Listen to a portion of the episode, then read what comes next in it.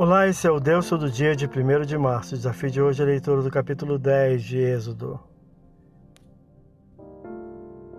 Chegando próximo à finalização das operações divinas de juízo através das pragas, essa oitava é uma das mais terríveis e devastadoras, pois através dela foi destruído tudo que a chuva de pedra não arruinou. Os temidos e vorazes gafanhotos podem devastar quilômetros de plantações em curto tempo os reunidos na presente assustadora praga pousaria fazendo uma camada de mais de 10 centímetros a partir do chão. Dessa vez, Deus revela a Moisés que endureceu a Faraó e seus oficiais por algumas razões. Fazer os sinais em seu meio, versículo 1, para que haja testemunha à geração vindoura do fato de Deus ter zombado dos egípcios e a quantos prodígios efetuou, e por fim saibam que ele é o Senhor. Versículo 2. O zombar de Deus aos egípcios pode ser entendido conforme diz a expressão hebraica usada no texto, Hitalaut bimzraim, segundo a versão Hebrew Bible WLC. Lidar com os egípcios, parecendo que a forma com que Deus lidou com eles os levou a humilharem-se. Outras traduções vêm em socorro à nossa compreensão. Fiz o que quis com os egípcios, versão Tebe a maneira implacável como tratei os egípcios, versículo 2, pão nosso. How severely I dealt with the Egyptians. Quão severamente eu tratei com os egípcios, Roman Christian Standard Bible. What things I have wrought in Egypt. Que coisas eu forjei no Egito, King James Bible, a Bíblia do Rei Tiago. Como se o Egito fosse a fornalha em que Deus trabalhou suas intervenções. Os sinais produzidos diretamente por Deus ou através de seu representante Moisés levou os egípcios a sentirem-se humilhados, pois através desses mesmos sinais puderam ver quão tolos e ineficazes eram ao crer em seus deuses e em suas intervenções inexistentes. O orgulho de Faraó e sua corte produziram esta ocasião. O Senhor interroga ao rei egípcio através de seus servos: Até quando recusarás humilhar-te perante mim? Deixa ir o meu povo para que me sirva, versículo 3. E apresenta a ameaça da devastadora praga de gafanhotos, versículo 4 a 6, que irão cobrir o Egito e devorar o que porventura sobrou da Saraiva, versículo 12. Após a advertência, a corte, mais sensata que seu rei, o interroga: Até quando nos será por cilada este homem? Referindo-se a Moisés. E sugere libertar o povo hebreu, admitindo a ruína da nação, versículo 7. O rei permite ir tão somente os homens adultos, sugerindo deixar aos filhos, expulsando-os da corte. Versículo 8 a 11. O Criador então faz vir numerosos gafanhotos, fazendo escurecer a terra, forçando o rei a reconsiderar. Versículo 16.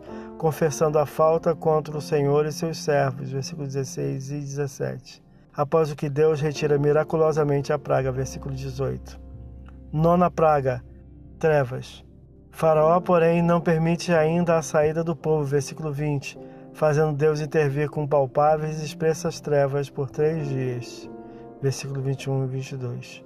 Não podendo enxergar uns aos outros, nem fazer obra alguma, versículo 23.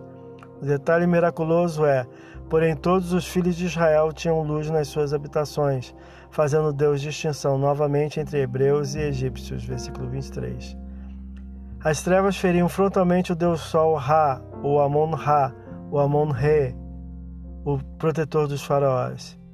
Era adorado como o sol que a cada dia trazia luz sobre o Egito. Porém, a partir do agir divino, foi submetido à inação total por três dias de negrume em toda a terra egípcia. Onde estaria o grande Deus Sol, que não fazia a sua luz surgir por três dias sobre o Egito? Os antigos tinham costume de esperar por três dias alguém considerado falecido. Após três dias, era considerado definitivamente morto. Amon-Ra, ou Amon-Re, ou simplesmente Ra, depois de três dias sem aparecer, foi tido como um deus morto. Ferido o principal deus egípcio, Faraó cedeu apenas parcialmente e proporá novamente, sem permitir a livre saída do povo de Israel. Sua proposta de irem o povo, mas deixarem seus bens, é rechaçada por Moisés, versículo 24 e 25, informando que nenhuma unha ficará. Desejam adorar a Deus com seus bens, dedicados a Deus e não a Faraó, que respondeu insolentemente ao representante de Deus: Retira de mim e guarda-te que não mais veja o meu rosto, porque no dia em que vires o meu rosto morrerás. Versículo 28. O hebreu revela que realmente não voltará a ver o rosto do rei numa sentença final contra Faraó. Versículo 29. Esse é o Deus todo dia. Boa leitura que você possa ouvir Deus falar através da sua palavra. Agora segue a mensagem de pensamento do dia do pastor Heber Jamil. Até a próxima.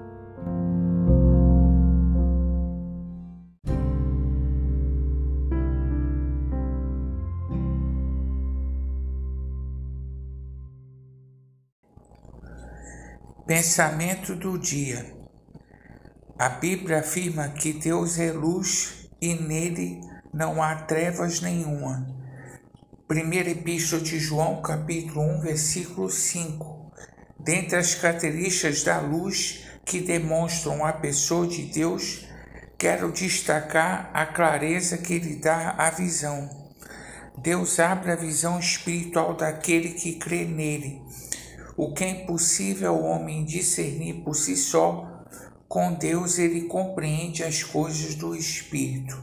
Pastor Heber Jamil, que Deus te abençoe.